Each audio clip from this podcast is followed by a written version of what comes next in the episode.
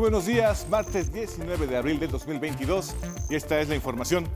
Con 275 votos a favor, 187 abstenciones y 24 en contra, se aprobó en la Cámara de Diputados la reforma a la ley minera, que nacionaliza el litio para que su explotación, exploración y utilidad sean únicamente del Estado mexicano por lo que no concesionará este recurso a empresas privadas, nacionales o extranjeras.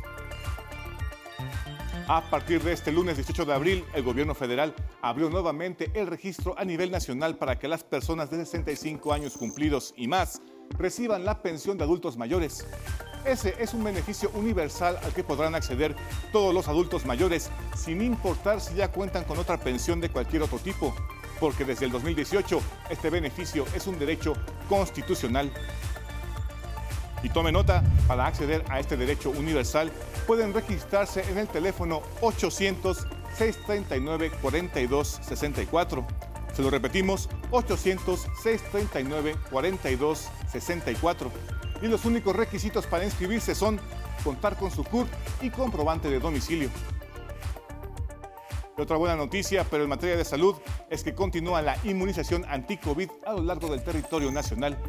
Esta campaña masiva es para todas las personas mayores de 18 años que no han recibido alguna dosis o a quienes quieran completar o reforzar su esquema contra el COVID-19. Aguascalientes, Guerrero, Estado de México, Baja California, Colima, Chiapas, Durango, Puebla e Hidalgo también aplican la vacuna a rezagados. Para consultar su sede debe entrar a la página ims.gov.mx diagonal COVID-19. En noticias internacionales, Rusia inició la gran ofensiva militar al este de Ucrania, advirtió el presidente de esa nación, Volodymyr Zelensky. Aseguró que todos los ucranianos lucharán y defenderán a su país. Estamos esperando los ataques desde allí, pensando que el ejército ucraniano nos salvará pero luego vienen de otra posición. Hay bombardeos desde todas las direcciones. Y en la cultura, Capital 21 estrena una serie sobre el Centro de Atención a Emergencias y Protección Ciudadana, el C5, para dar a conocer cómo funciona el programa Ciudad Segura a través de las cámaras de, de videovigilancia en la Ciudad de México. Los esperamos con más noticias en cada hora en la hora.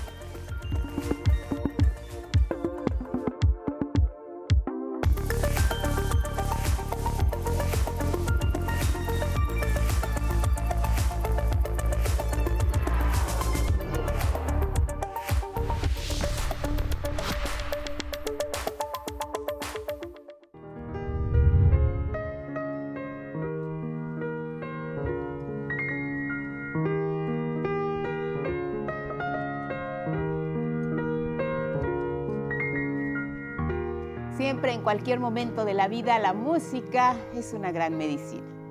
Y así lo demostró este pianista chino Lang Lang. Ofreció un concierto cerca del cielo. Su presentación se realizó desde la cima de una montaña en Suiza. Más precisos, desde la estación del tren más alta de Europa, la Suiza Jungfraujoch que está ubicada a 3.454 metros sobre el nivel del mar. Esto significa unos 11.000 pies de altura. Lang Lang aseguró que en este bello paraje se inspira y para nuestros oídos fue un regalo en medio de las gélidas montañas.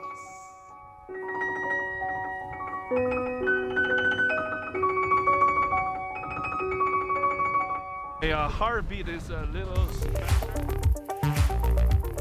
Y con estas imágenes que son noticias les damos la bienvenida. Buenos días a quienes nos ven y nos escuchan a través de la señal del 11 y sus distintas plataformas, como siempre. Aquí lo más relevante a través de nuestra pantalla. ¿Cómo estás, Alberto Mujica? Junto con Istiel Caneda alternan en la interpretación en lengua de señas mexicana y ya lo saben, nos acompañamos siempre a donde ustedes vayan en nuestras redes sociales. Síganos Spotify, Twitter, Instagram y en la página de 11noticias.digital. Buenos días, Carla Contreras. Hola Guadalupe, muy buenos días para ti, muy buenos días para todo el equipo de Once Noticias, a ustedes que ya nos ven en casa o bien a quienes nos escuchan a través de la emisora de radio IPN en el cuadrante 95.7 de FM. Excelente mañana también para quienes nos escuchan y ven en Jalisco TV del Sistema Jalisciense de Radio y Televisión y en Radio Universidad Veracruzana 90.5 FM. Ya lo saben, nos pueden mandar sus opiniones y comentarios. Solo tiene que poner hashtag 11 Noticias y aquí los leemos con muchísimo gusto. Hay mucha información. Comenzamos.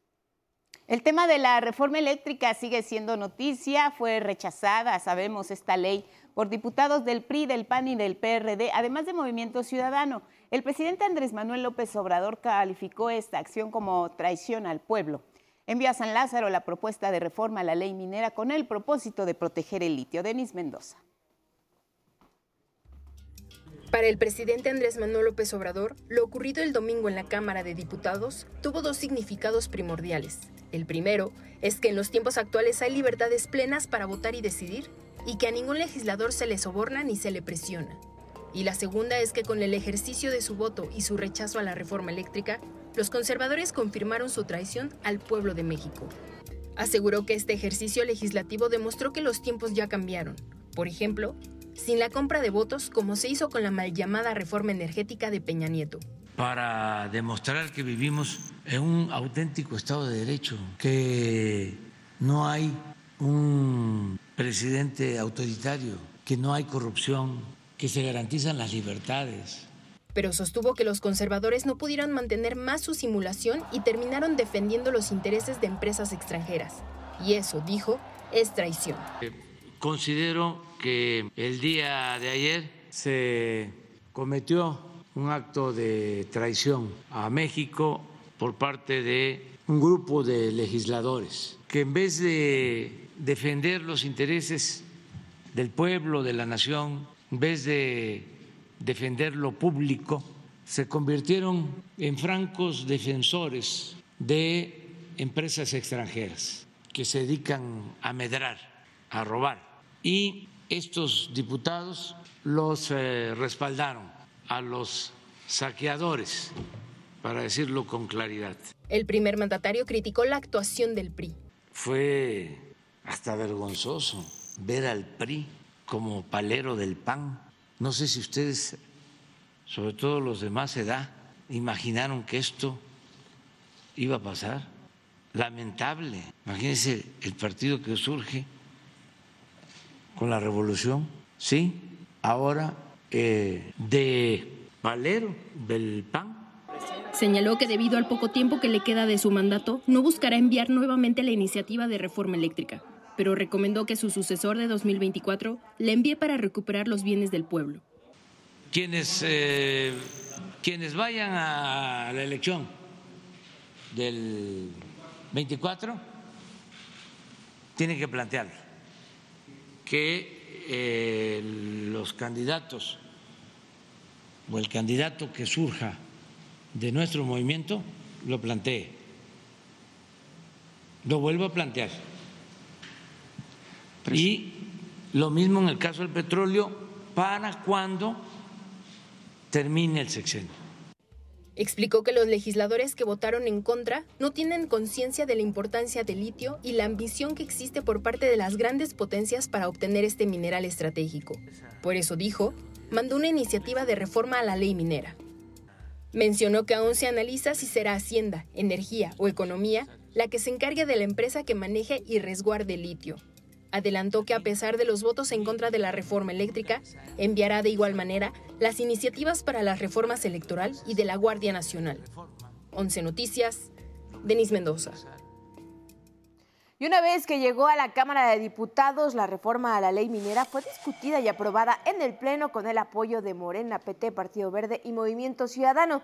Después el dictamen fue enviado al Senado y turnado a las comisiones de Minería y Estudios Legislativos. Atlanta Muñoz nos cuenta. Y a menos de 12 horas de que se rechazó la reforma eléctrica en la Cámara de Diputados, se llevó a cabo ahí en San Lázaro un nuevo debate, ahora sobre la nacionalización del litio esto se busca mediante reformas a la ley minera, lo que confrontó de nueva cuenta a las y los legisladores. El dictamen se aprobó con modificaciones en el Pleno, con 275 votos a favor, 187 abstenciones y 24 en contra. El bloque mayoritario, integrado por Morena, PT y Partido Verde, en esta ocasión apoyado por Movimiento Ciudadano, avaló el proyecto de decreto enviado por el presidente López Obrador, mediante el cual se establece que, al ser el litio un mineral patrimonio de la nación, el Estado se reserva el derecho de exploración, explotación y aprovechamiento de sus reservas, sin que se otorguen concesiones, licencias, permisos, contratos, asignaciones o autorizaciones a particulares, nacionales o extranjeros.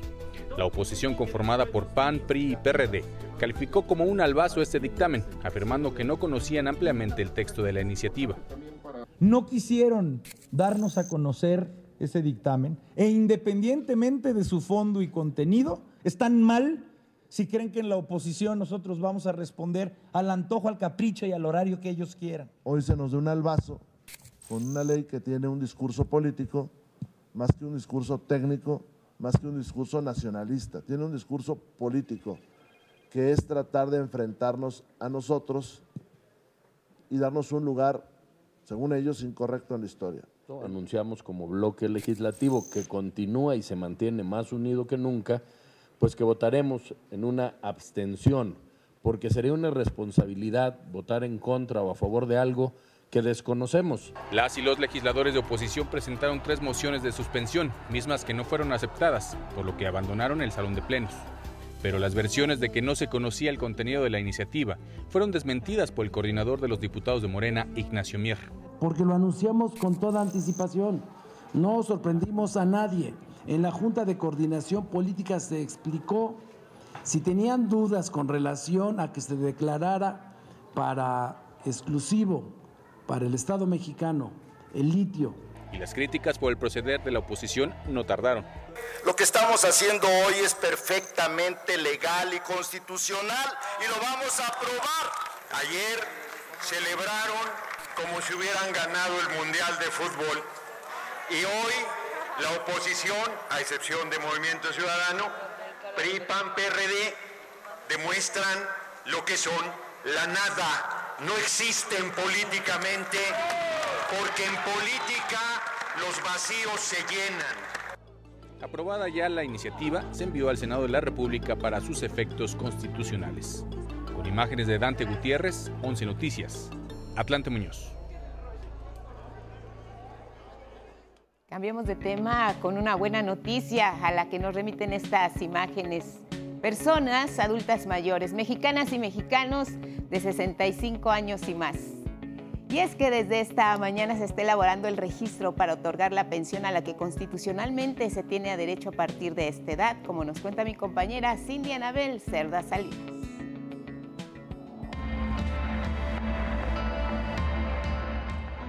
A partir de este lunes 18 de abril, el gobierno federal abrió de nueva cuenta el registro a nivel nacional para que las personas de 65 años y más reciban la pensión de adultos mayores.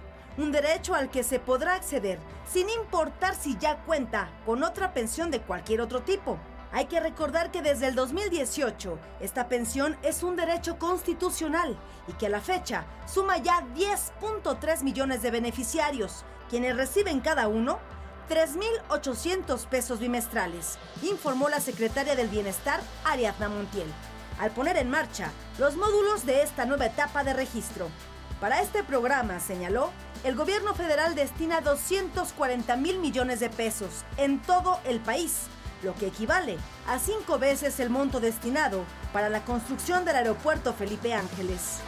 Pues que esta pensión ya nadie se las puede quitar cuando cambie el gobierno, cuando cambie el partido, cuando cambien los programas, esta es una pensión que es un derecho. Estas son las voces de algunos beneficiarios que con su trabajo en el campo, en la industria, en la casa, han contribuido al desarrollo del país. Va a ser una ayuda porque yo no tengo ninguna pensión ni una ayuda. ¿Qué puede comprar con una pensión como esta, señora? No, pues muchas cosas. Por ejemplo, pues, lo que uno necesita, lo más necesario para siquiera pasarla para comer. Para, que ya no me preocupe por mis medicinas y, este, y para que no se los den a todos los corruptos que nos han gobernado desde anteriormente. El arranque de la inscripción a la pensión de adultos se presentó en la Ciudad de México. Como anfitriona, La jefa de gobierno, Claudia Sheinbaum, recordó que fue justo en la capital, donde inició este programa hace 20 años. Cuando llegó el presidente de la República, cuando era jefe de gobierno, fue la primera vez que se implementó en el país. ¿Y saben cuánto van a recibir en el 2024? 6 mil pesos bimestrales. Es decir, se multiplica por tres el apoyo que está dando el presidente.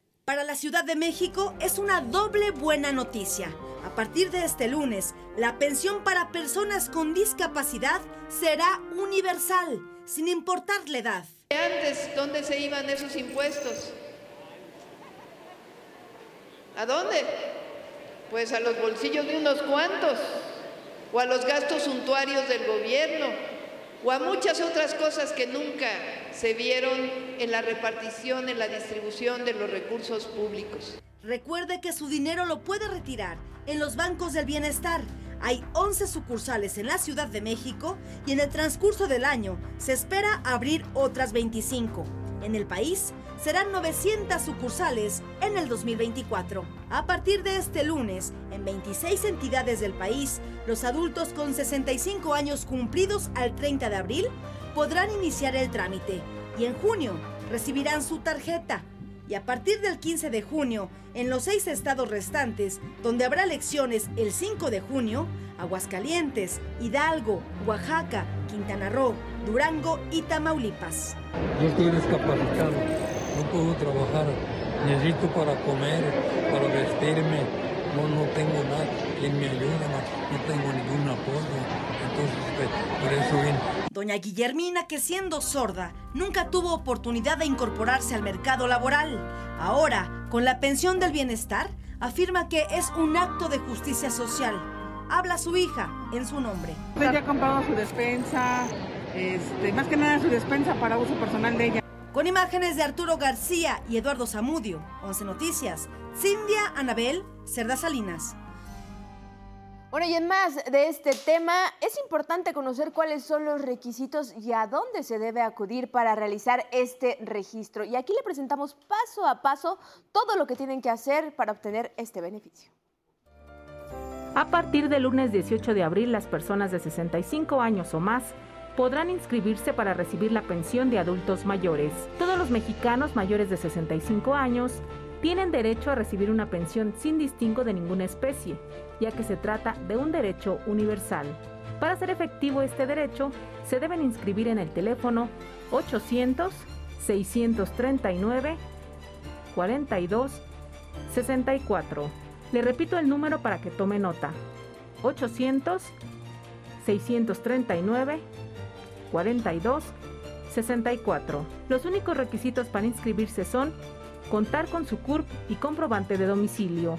Para inscribirse tendrán varias semanas, de acuerdo con la primera letra de su apellido paterno.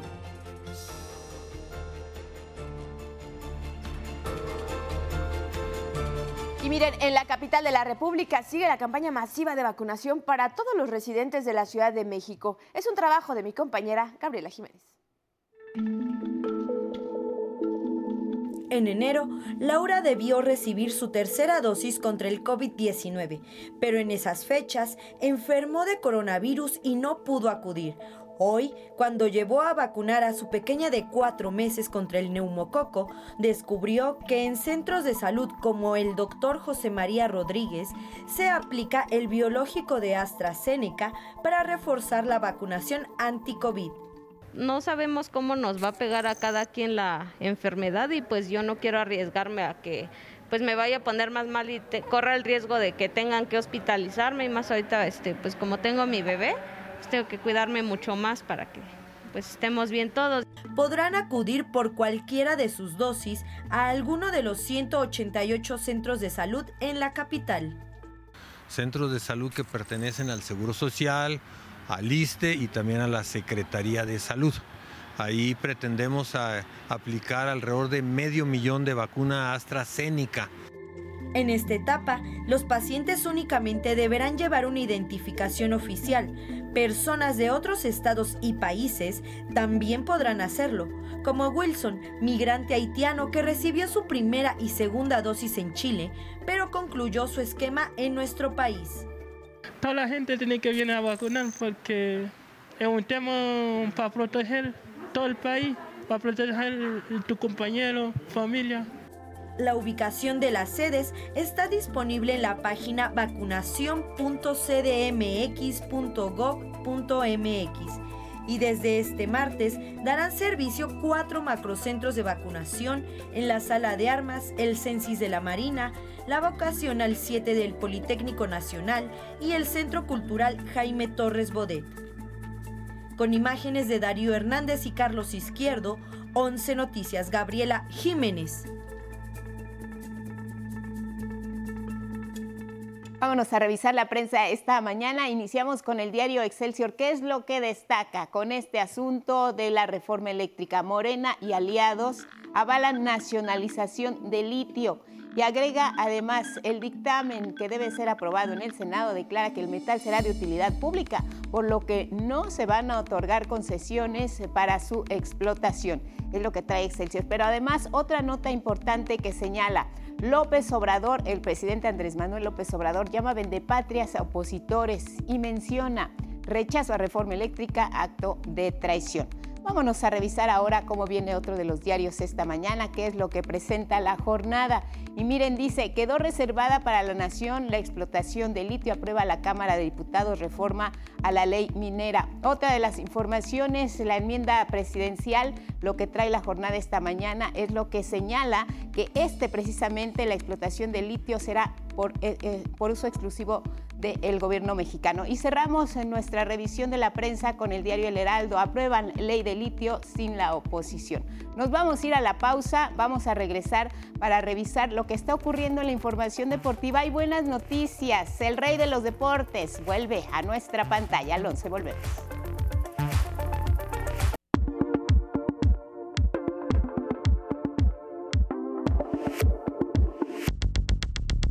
Buenos días, ahora vamos con la información deportiva e iniciamos con una gran noticia para los amantes de la pelota caliente y es que el 11 de nueva cuenta será la casa del rey de los deportes. De aquí hasta el 2024, el 11 transmitirá los encuentros de la Liga Mexicana de Béisbol. Además, regresa el programa Pelotero a la Bola y Samuel Estrada nos tiene más detalles.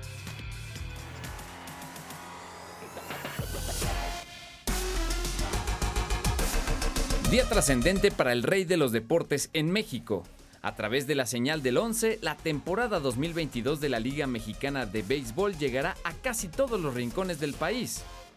Las firmas de Carlos Brito, director de El 11, y de Horacio de la Vega, presidente ejecutivo de la Liga Mexicana de Béisbol, LMB, formalizaron el convenio para transmitir en pantalla las acciones en el Diamante Nacional por segundo año consecutivo, con una extensión de dos temporadas más, incluido el invierno. Hoy para nosotros es un día muy importante porque refrendamos nuestro compromiso con nuestra audiencia y de manera particular con los aficionados del Rey de los Deportes.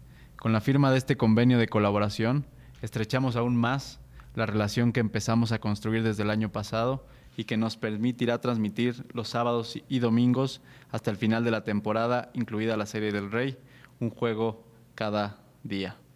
Nos emociona mucho esta, esta colaboración porque en esta ocasión nuestro compromiso se extiende hasta 2024. Que hemos hecho una inversión significativa también como liga para que la parte de la producción televisión como tal crezca. Van a ver un producto distinto a lo que hemos vivido el año pasado, Carlos. Eh, una inversión fuerte que estamos haciendo también de iluminación de los estadios. Estamos literalmente estandarizando el nivel de iluminación a nivel de iluminación de grandes ligas. Las buenas noticias no terminan. El programa Pelotero a la Bola regresará con más fuerza a partir del domingo 24 de abril. Eh, nos da mucho gusto informarles que continuaremos con la producción y transmisión del programa Pelotero a la Bola, conducido, como ustedes saben, por comentaristas de primer nivel como Alfonso Lanzagorta, Fernando Álvarez, Javier Trejo, Beatriz Pereira, Gustavo Torrero, Diana Laura Gómez y Manuel Aguilar y Vladimir Pozo. Los invito a que no se pierdan ninguna de las ediciones de este programa a partir del 21 de abril, por la señal 11.1 y por nuestras redes sociales. Con imágenes de Christopher Dávila, 11 Noticias, Samuel Estrada.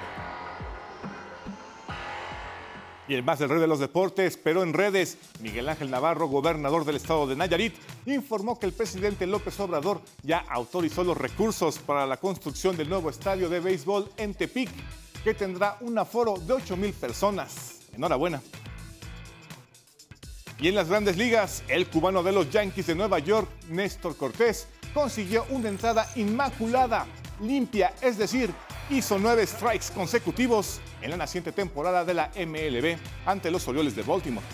Como prólogo a la hazaña del cubano, Dor de Venezuela rompió el empate a ceros con un sencillo que generó dos carreras en la octava entrada enfilando a los Orioles de Baltimore hacia una paliza y de esta forma los de Manhattan fueron blanqueados cinco carreras a cero. Y hasta aquí la información deportiva Guadalupe.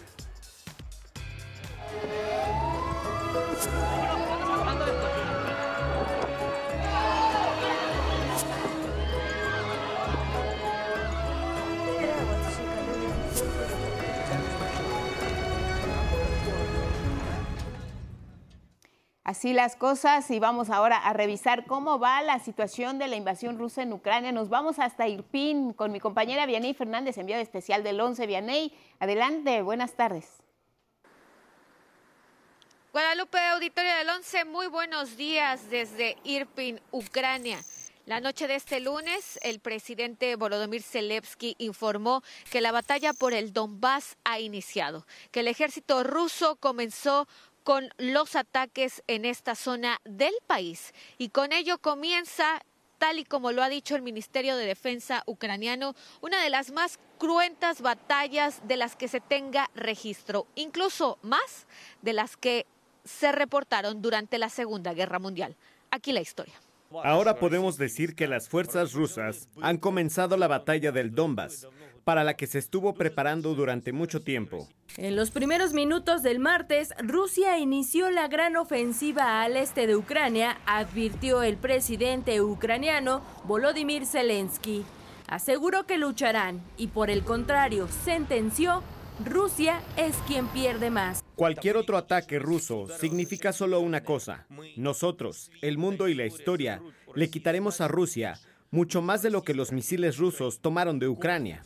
Zelensky alertó que una gran parte del ejército ruso se concentra en las operaciones de asalto en las provincias de Donetsk y Lugansk donde la situación se agudizó en las últimas horas. Cuatro personas murieron en Kremina, una pequeña ciudad de Lugansk que cayó en manos rusas este lunes, mientras que en sus vecinas Popasna y Rubizne hay intensos combates. Estamos esperando los ataques desde allí, pensando que el ejército ucraniano nos salvará, pero luego vienen de otra posición. Hay bombardeos desde todas las direcciones. En Kharkov, los bombardeos rusos causaron al menos nueve muertos y en Kramatorsk, casi una decena de edificios residenciales e instalaciones educativas resultaron severamente dañados. Al tiempo, Rusia redobla su ofensiva en la devastada Mariupol, donde militares y cerca de mil civiles rechazaron el ultimátum de rendirse resisten en la fábrica de acero Azovstal, que los resguarda entre sus altos hornos y túneles construidos en la época soviética. Debido a la inseguridad, las autoridades no habilitaron ningún corredor humanitario. En el terreno diplomático, Zelensky espera que en unas semanas su país reciba el estatuto de candidato de adhesión a la Unión Europea. 11 Noticias, Anabel Ramírez. En tanto, aquí en el centro del país, las autoridades ucranianas hicieron un atento llamado a la población que todavía se encuentra en la zona este del país para que desalojen lo más pronto posible ante los recientes ataques realizados en la zona del Donbass, zona que pretende ocupar el ejército ruso. Así lo dijeron. El enemigo está tratando de continuar con las operaciones ofensivas en el este para controlar Donetsk y Lugansk y mantener un corredor terrestre con Crimea. Además, este lunes de nueva cuenta se suspendieron los corredores humanitarios, esto debido a los ataques que se han registrado por parte de las tropas rusas. Aparte, Rusia insistió en el ultimátum al ejército ucraniano para rendirse en Mariupol, donde 40 mil de sus residentes, de acuerdo con información del Ministerio del Interior, fueron deportados por la fuerza a territorio ruso. En tanto, en Moscú, el presidente de Rusia, Vladimir Putin, condecoró a la Brigada Militar Guardia 64, acusada de matar a cientos de civiles en la localidad de Bucha, en las afueras de Kiev. La ONU estima que al menos 2.000 civiles han muerto en este conflicto bélico desde que comenzó la invasión militar rusa el pasado 24 de febrero. El organismo aseguró que la cifra podría aumentar, ya que como se lo hemos informado aquí en el 11, bueno, pues todavía las autoridades ucranianas están realizando la identificación de cientos de cuerpos. Este martes el presidente de Estados Unidos, Joe Biden, sostendrá una teleconferencia con líderes de países aliados con Ucrania para analizar la situación del país. Eso es en términos políticos, en términos de estrategia militar. Pero los habitantes de las regiones ocupadas por los rusos ahora enfrentan no solo el drama de la identificación de los cuerpos, sino también el drama de no poder obtener alimentos debido a que se encuentran sus comunidades incomunicadas. Ahí es donde surgen los héroes. Esta es la historia.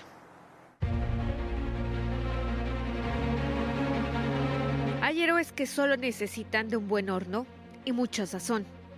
A sus 25 años, Oleg evitó que miles de personas padecieran hambre durante la ocupación rusa en Chernigov, localidad al norte de Ucrania. Fueron más de mil pizzas las que entregamos durante los primeros días de la ocupación. Oleg cuenta que la mañana del 24 de febrero, el miedo hizo que nadie saliera de sus casas. Su restaurante, la Pizza Expreso, ubicada en el centro de Chernigov, recibió muchos pedidos. Por la noche comenzaron los bombardeos y con ello la devastación.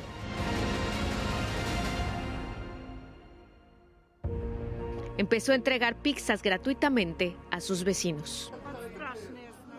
Vivíamos en un pueblo cerca de aquí de Chernigov. Nuestra casa fue alcanzada por terribles proyectiles, así que tuvimos que resguardarnos en el sótano desde el 8 de marzo. Nos la pasamos casi un mes sentados en el sótano. Durante un mes y medio nos hemos alimentado de pan y leche.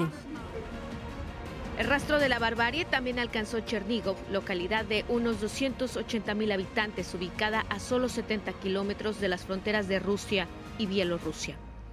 Y aunque la atención se ha centrado en el horror de la guerra causado en Bucha o Borodianka, en Chernigov los muertos por los bombardeos llegan a 700. El estadio, cuna de la estrella de fútbol del West Ham, Andriy Yarmolenko, fue blanco de siete misiles.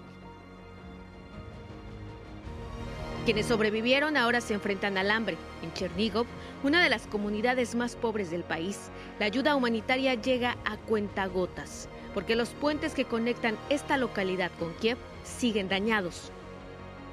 Y ahí es donde Oleg y su equipo siguen ejerciendo sus superpoderes. En los primeros días, cuando ninguna tienda estaba abierta y no había nada de comida en el pueblo, sacamos las reservas de los restaurantes que tengo y comenzamos a entregar despensas y comidas calientes. Entregábamos hasta 11.000 bolsas de despensa. Ahora entregamos hasta 20.000 bolsas de comida por día a los militares, a hospitales, a los integrantes de la defensa territorial y a la gente. El 99% de la ayuda son donaciones y muchos de los vecinos que no tienen empleo vienen y ayudan a cambio de víveres, como Karel, quien antes de la guerra era un hombre de negocios. Hoy limpia el pescado.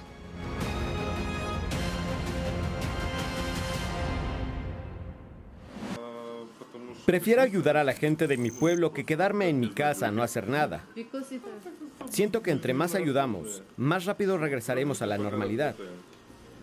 Artem un niño de apenas 8 años diario hace fila desde temprano para recibir la ayuda humanitaria. Mi mamá está en el trabajo y mi papá en mi casa con mi hermana pequeña. Vine por comida porque hay que comer y ya se nos ha acabado la comida. Y también porque amo la pizza. La pizzería de Oleg es uno de los pocos edificios que no resultaron tan dañados en Chernigov. Al preguntarle a Oleg si cree que tuvo suerte, responde. Solo fuimos bendecidos, porque si te das cuenta, la mayoría de los restaurantes fueron bombardeados. O tal vez a Dios le gusta la pizza. 11 Noticias. Guadalupe, auditorio, nosotros continuamos reportando desde territorio ucraniano con imágenes de mi compañero Miguel Ángel Vázquez, por supuesto. Es mi reporte. Muy buenos días. Gracias, buenos días. Cuídense, Vianey. Tenemos información de ciencia aquí en el estudio Carlos Guevara Casas.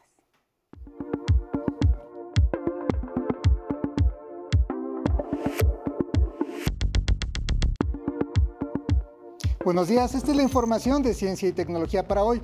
Los sombreros de charro y el mole verde tienen algo en común y peculiar con el domingo de Pascua de Estados Unidos, la forma en que se celebra en Estados Unidos y Canadá, y se trata de los conejos. Sin embargo, un par de virus pudieran acabar con la buena fortuna a pesar de sus cuatro patas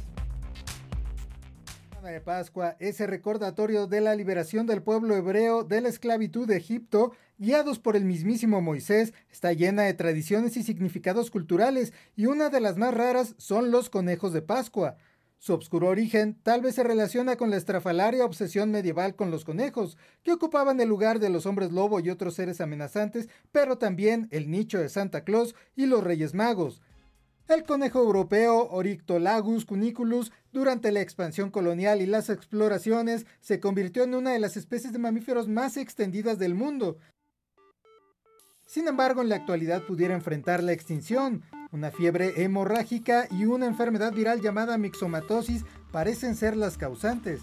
En Gran Bretaña, el virus hemorrágico ha diezmado a las poblaciones silvestres desde que emergió en Francia en 2010. Pero Diana Bell de la Universidad de Istaglia cree que una nueva variante de mixomatosis también está matando a los animales. Un virus conocido como MIXB Toledo, identificado en España y Portugal, parece ser la causa principal. Pero también en estos países pudiera estar la esperanza. Juan Torres del Centro de Investigación en Sanidad Animal de España y su equipo evaluaron en 2021 una nueva forma de atacar esta pandemia con Egil, Además, Fabio Abade dos Santos de la Universidad de Lisboa acaba de publicar recientemente una evaluación de las dos vacunas disponibles comercialmente contra este padecimiento, con resultados bastante esperanzadores, aunque no concluyentes. Debido a estos padecimientos, el conejo pudiera estar cayendo en un hoyo hacia un futuro nada maravilloso. 11 Noticias, Carlos Guevara Casas. Y esto fue toda la información de Ciencia y Tecnología para hoy. Que pase usted buen día.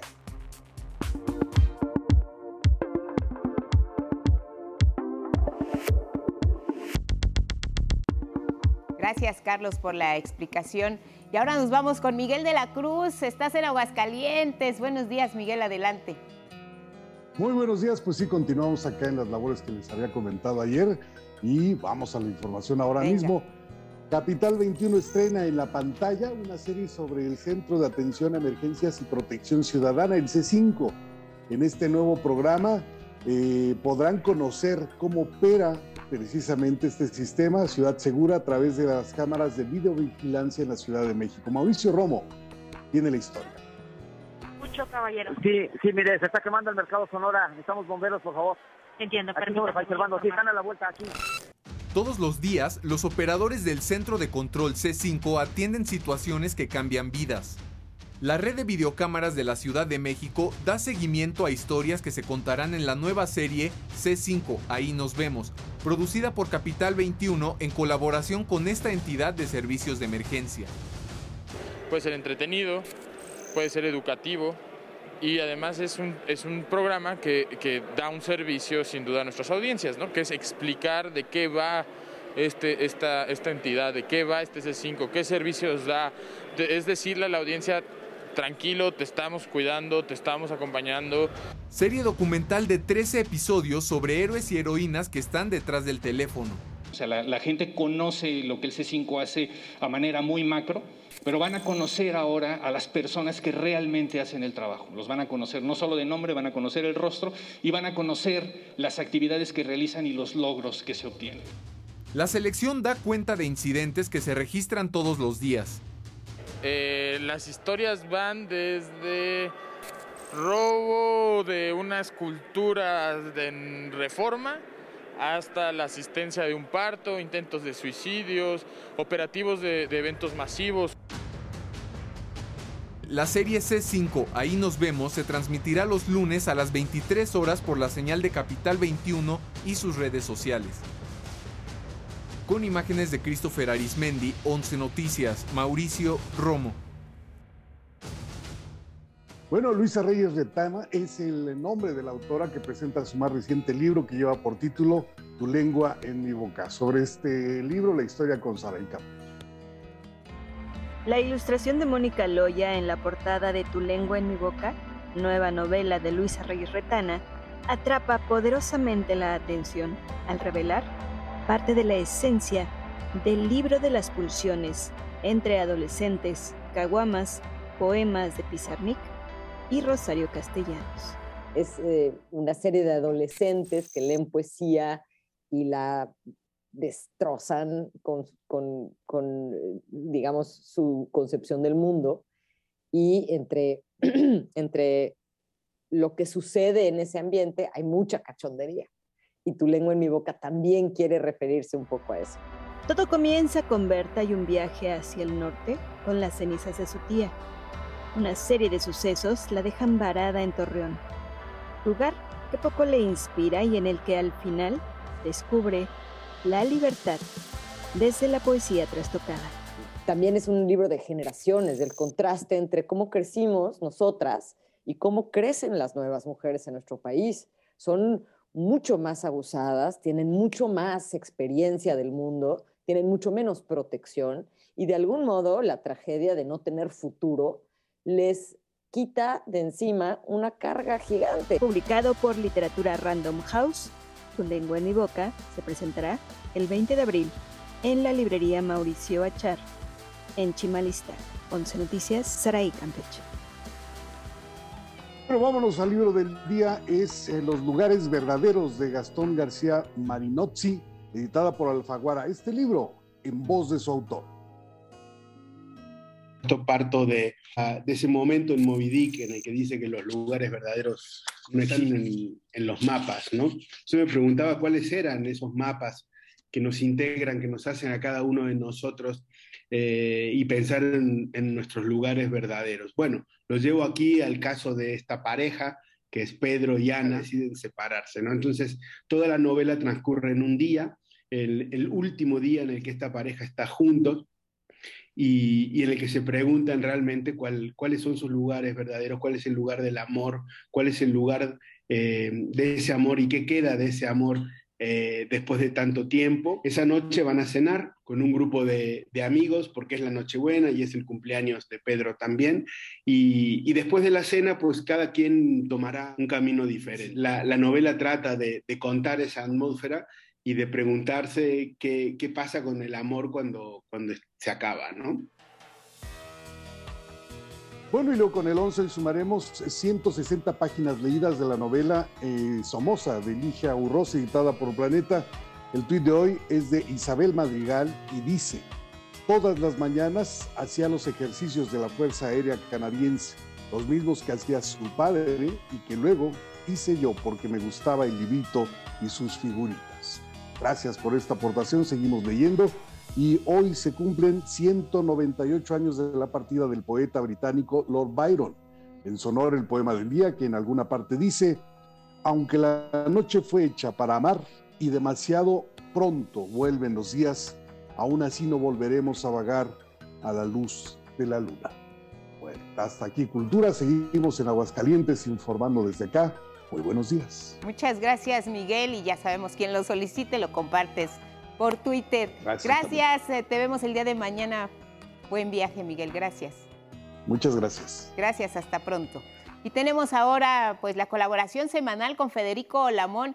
En esta ocasión, Federico, analista de asuntos internacionales, nos va a hablar de las elecciones en la Cámara de Representantes de Estados Unidos. Viene noviembre y la pregunta, Federico, noviembre, debacle del gobernante Partido Demócrata en Estados Unidos. ¿Qué hay que decir al respecto? Buenos días. Buenos días, eh, colega Guadalupe, a nuestra audiencia. Precisamente en 200 días, en 200 días, el eh, actual 117 Congreso estadounidense habrá de renovarse. Y para alcanzar una mayoría, colega Guadalupe, en la Cámara de Representantes, son necesarias 216 asientos. Actualmente la diferencia entre republicanos y demócratas, que son la mayoría estos últimos, es de nueve asientos. Es una minoría dentro de esa mayoría, lo cual ha obstaculizado la agenda del presidente, del presidente Joe Biden. El tema, Lupita, es que desde la guerra civil, allá en el 1865, dos partidos gobernantes y su mandatario en funciones siempre pierden la elección intermedia. Y esto está sujeto a la popularidad del presidente en turno. Esto estamos en el caso de Joe, Joe Biden, Guadalupe, observamos, observamos en síntesis que su popularidad viene en descenso desde que ganó la presidencia en 2020 y alcanzó un 54.3%, hoy es de 42% y lo posible es que pierda la mayoría en el Senado y cuidado, si también esto ocurre en la Cámara de Representantes, entonces el presidente Guadalupe anticiparía su derrota en el 2024 y no faltan voces del Partido Demócrata que le piden hoy al mandatario en funciones reconsiderar la posibilidad de una reelección. Finalmente, esta eh, primera intervención Guadalupe se desprende. Si el presidente Biden pierde la mayoría en el 118 Congreso de Estados Unidos, entonces con anticipa el anuncio a su no reelección. Guadalupe, ese es el escenario en una primera instancia. Eh, ¿Qué tendría que hacer Federico, el presidente Biden, para recuperarse de esta caída en las preferencias, en la popularidad, para llegar a un mes de noviembre, que ya estamos eh, pues a corto tiempo de alcanzarlo, y poder recuperar esa confianza y ese lugar que necesita para que no pierda en el Congreso? Eh, en este momento requiere cambiar la percepción que el Grand Old Party, el gran viejo partido, pronunció sobre él una eh, baja o ligera posición en el fortalecimiento de los 3.250 kilómetros de la frontera con eh, México. El presidente Trump, como recordarás, lo hizo de manera exitosa y esto le ganó el respaldo de lo que los demócratas denominan la clase trabajadora blanca que se siente amenazada por el desplazamiento de la mano mexicana en sus fuentes originales labor. Si esto no cambia en 200 días, el Partido Demócrata en el discurso estrictamente del Congreso del Capitol Hill no lo hace ver al elector, ahí se prenden los focos rojos. Segundo tema, además de la migración, es la controvertida o difícil política exterior que en este momento piden al presidente Biden por lo menos una veintena de representantes considerar un cambio en el Departamento de Estado ante lo que ellos afirman es una dubitativa política exterior. Y el tema de la inflación Guadalupe, que hoy recuerda los tiempos del presidente Jimmy Carter, aquel desastroso 1979 y el tránsito hacia 80, que llegó como hoy a un 7%. Pero los que argumentan Biden mantiene aún el de la nación dicen, es que con él se creó un programa similar al de Roosevelt de reconstrucción por 3 trillones de dólares que permiten y dan un respiro a los grupos más vulnerables de la Unión Americana, colega.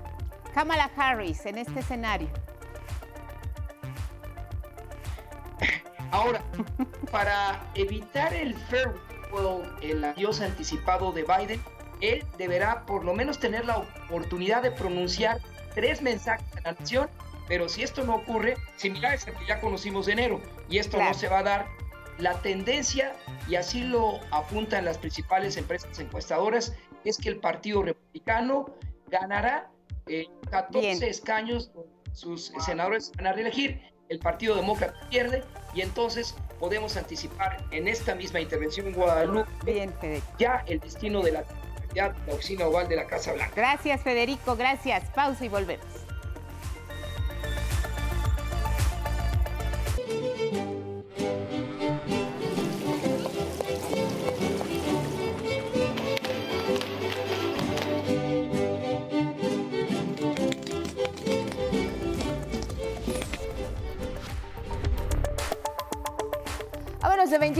Después de que se rechazó la reforma eléctrica en la Cámara de Diputados, se llevó a cabo en San Lázaro un nuevo debate, ahora sobre la nacionalización del litio.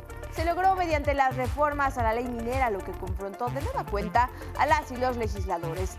El dictamen aprobado con modificaciones en el Pleno contó con 275 votos a favor, 187 abstenciones y 24 en contra. Pasa ahora al Senado para su análisis y eventual aprobación. Este lunes 18 de abril el gobierno federal abrió nuevamente el registro nacional para que las personas que han cumplido 65 años y más reciban la pensión de adultos mayores.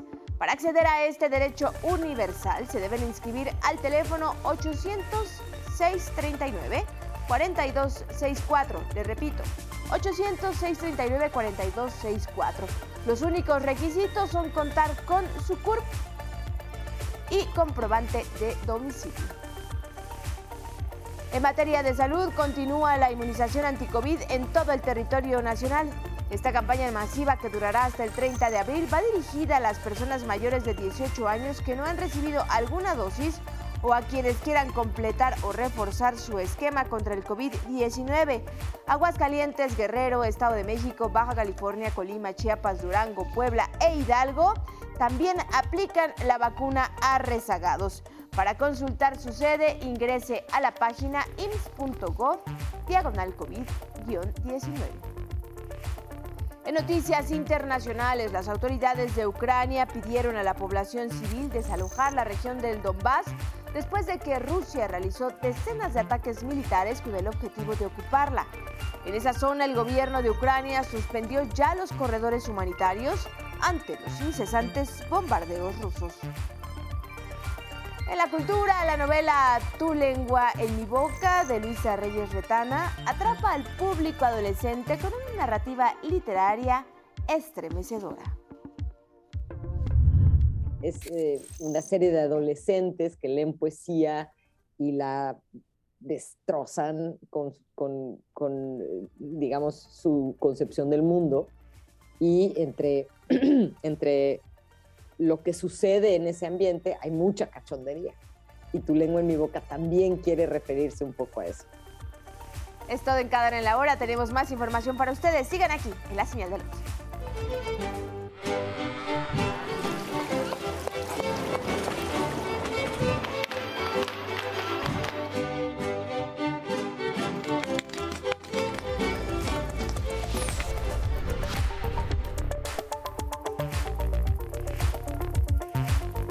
Buenos días, son las 6.13 en el Pacífico. Saludos a esta región del país. Gracias por continuar en la señal del 11 y vamos a hablar de la vacunación porque está avanzando en todo el país y la meta es que este mes de abril se refuerce la aplicación anticovid para personas que no lo hayan hecho todavía. Si ustedes no se han vacunado, incluso si no tienen una primera dosis, esta es una buena oportunidad. Si les falta el refuerzo, también se lo pueden aplicar hasta el 30 de abril se busca inmunizar a todas las personas mayores de 18 años que estén en estas circunstancias, que no hayan recibido alguna dosis o quieran completar o reforzar su esquema.